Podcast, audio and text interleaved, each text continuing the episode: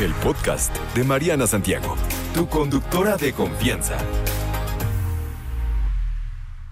¿Qué tan cierto debería ser esto de que cuando te casas con tu pareja también te casas con tu familia? Creo que lo hemos oído hasta en la sopa esto, ¿no? Que es bien cierto que te casas con la familia, que por eso hay que escoger bien al susodicho o a la susodicha, porque pues igual y la familia y tú nomás no, pues ahí está ya la cosa como medio de pensarse, bla, bla, bla.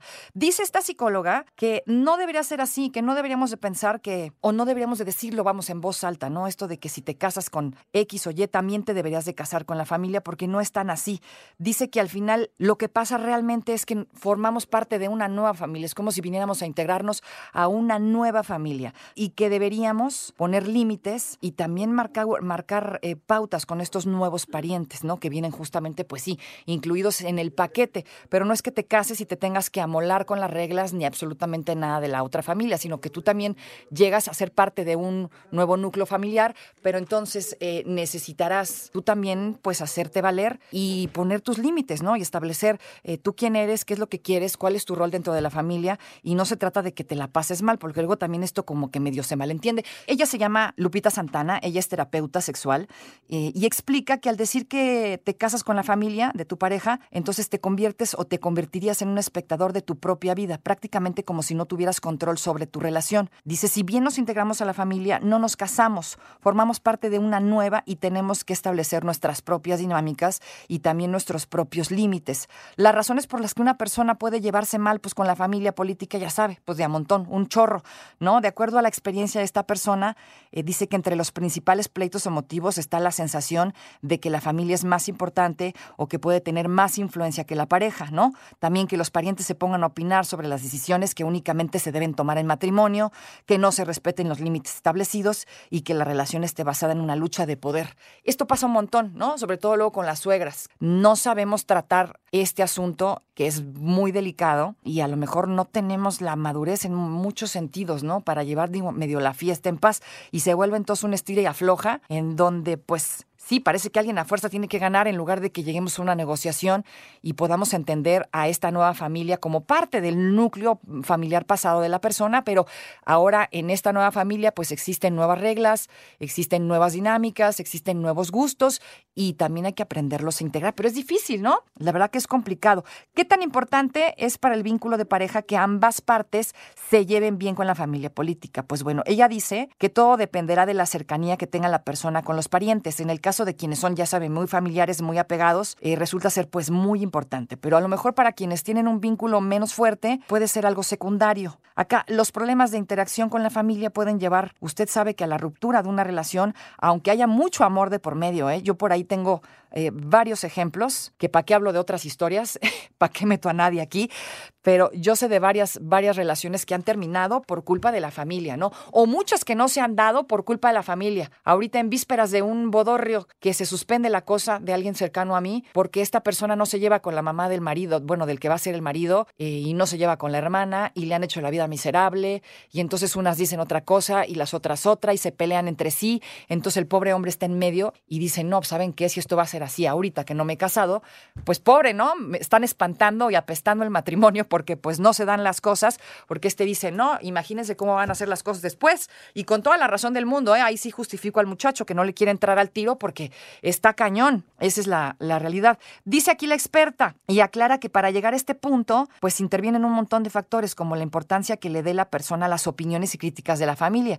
¿Qué pasa si este hombre, pues en este caso, ¿no? Le está dando toda, digamos, el peso a la mamá y a la hermana, pues porque son su mamá y su hermana. Y pues, ¿cómo? ¿Cómo no le va a dar la razón? Es bien complicado, ¿no? Porque le quieres dar su lugar a las dos personas o a las dos partes, a la esposa y a la familia. Pues yo creo que no sabes para dónde jalar. Debe de ser pues muy complicado. Ya me estarán platicando ustedes sus historias. Decíamos entonces que qué tanta importancia le da a la persona a las críticas de su familia, la atribución o libertad que ésta pueda tomarse para opinar acerca de la relación, la falta de límites claros, el trato, ¿no? Y la aceptación de la familia hacia la pareja. Todas estas cosas, pues usted sabe, ¿no? Pueden llegar a alterar ambas relaciones Esta doctora ofrece algunas recomendaciones para llevar una buena relación con la familia política en la medida de lo posible, porque hay veces que uno trata y trata y trata y, y nomás no se arma la cosa. Y habla de la comunicación con la pareja, que es súper importante, ¿no? Comunícate con tu pareja, verdaderamente comunícate, comunícate va más allá de hablar, amigos, ¿no? Sino de de verdad establecer los puntos y las comas necesarias y entonces llegar a un acuerdo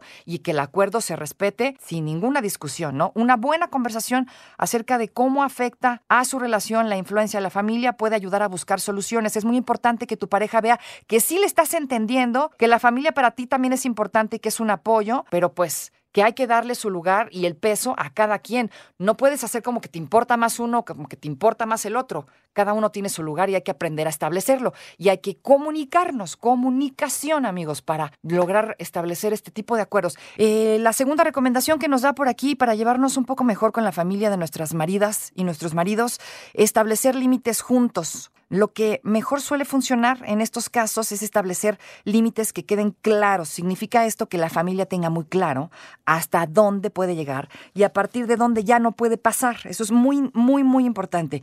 Hay expresiones que funcionan muy bien, dice esta mujer, cuando quieres poner esos límites, por ejemplo. Agradezco mucho tu opinión, pero prefiero que ta, ta, ta. O gracias por preocuparte, pero nosotros hemos decidido esto otro. Lo más probable es que cuando hayas dado este tipo de respuestas, varias veces la otra parte que le estás marcando un límite. En vez de agarrarte a chanclazos y decir, ¿y a ti qué te importa? Y no te metas en lo que no te importa. No, que siempre termina en sombrerazo. En vez de que hagamos eso, mejor así más polite la onda, ¿no? Agradezco tu opinión, pero gracias por preocuparte. Sin embargo, nosotros hemos decidido esto otro y entonces la banda va a empezar a entender o la familia va a empezar a entender que gracias por lo que estás diciendo, pero no se va a hacer así, se va a hacer de esta otra manera porque en esta nueva familia, nuestro nuevo núcleo que se acaba de crear, pues las cosas pueden funcionar diferente y está bien. La decisión tiene que ser de la pareja, no de la familia de ninguno de los dos.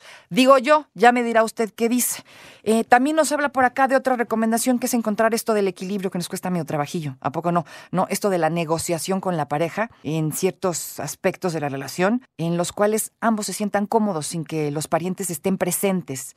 Cómo salir solos, cómo salir con sus amigos, todas estas cosas para que las negociaciones puedan ser fructíferas y en ocasiones también pueda ser importante mostrar el respaldo hacia su familia ofreciendo algún tipo de plan conjunto si la pareja así lo desea. Así pueden ir combinando los planes de la pareja con los tiempos de la familia y actividades con las amistades, o sea, no siempre con la pareja, no vayamos todos los domingos con la familia de uno a fuerza, vamos unos días con la familia de uno y otros domingos con la familia del otro, ¿no? Eh, los sábados a lo mejor ya nos vamos con los cuates de unos o de los otros, siempre tratando de establecer un equilibrio, ni siempre de un lado ni siempre del otro, siempre equilibrio. Y bien importante que dice esta muchacha, vaya a terapia que sí ayuda, ¿no? En estas situaciones la terapia proporciona un espacio en el que cada uno puede expresar cómo es que entiende la relación de pareja y con las familias de origen. Esto con el fin de conjugar ambas visiones y construir, pues digamos, mutuamente un espacio propio de la pareja que pueda delimitar su, su intimidad, que también pueda reforzar la relación, que marque límites con el resto de las relaciones, ya sea familias de cada uno, las amistades, etcétera, etcétera,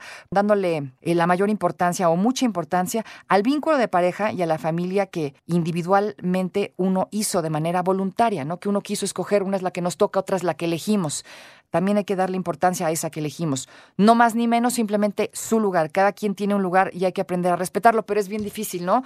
A veces hay familias muy metiches, esa es la realidad. Hay señoras muy celosas de sus hijos hombres o simplemente padres que son muy aprensivos con los niños, ¿no? Y como si en la casa yo le enseñé que esto era así, así lo tiene que hacer también en la suya. Y, y no, no, esto no siempre tiene que ser así. Uno tiene que aprender a respetar las ideas del otro, ¿no? Y la forma de ver la vida del otro. Tal vez por ahí puedan llevarse una grata sorpresa no quiere decir que hayan hecho las cosas mal en esta familia. Sin embargo, sin embargo eh, la familia de la nueva pareja tiene que encontrar su propia forma de realizar eh, las cosas, de resolver sus problemas y de crear este nuevo vínculo, ¿no? La verdad es que de repente esto es, bien complicado. Hay familias que no lo aceptan y que no, y que no pueden y que a fuerza quieren imponerse y no le dan chance al nuevo vínculo de, pues, de ser, ¿no? Y, ahí es donde vienen un montón de, de rollos y de problemas. ¿Cuántas parejas, cuántas relaciones, cuántos divorcios hay? ¿Cuántas personas terminan por culpa de las familias? o de uno o del otro porque les hacen la vida miserable. Y una vez, sobre todo con las mamás, yo lo he visto en muchos lugares cercanos, que este vínculo con la madre, pues, pues mi madre es mi madre, diremos todos, ¿no? Mi madre es mi madre y ni modo que no le voy a dar gusto, y ni modo que no voy a hacer lo que ella quiere, y ni modo que esto, ni modo que el otro. Entonces, tal vez ahí también estamos mal acostumbrando a la madre a que siempre se va a hacer como ella quiere y ella tal vez también debería de soltar tantito la correa, ¿no? Y darle chance al otro de que sea. Pero en esta negociación ahí es donde se pierden un montón de cosas y hay un montón de rompimientos y es bien complicado. Una terapia puede ayudar definitivamente. No te preocupes, Mariana estará de regreso muy pronto. Recuerda sintonizarla de lunes a viernes de 10 de la mañana a 1 de la tarde por 88.9 Noticias. Información que sirve. Tráfico y clima cada 15 minutos.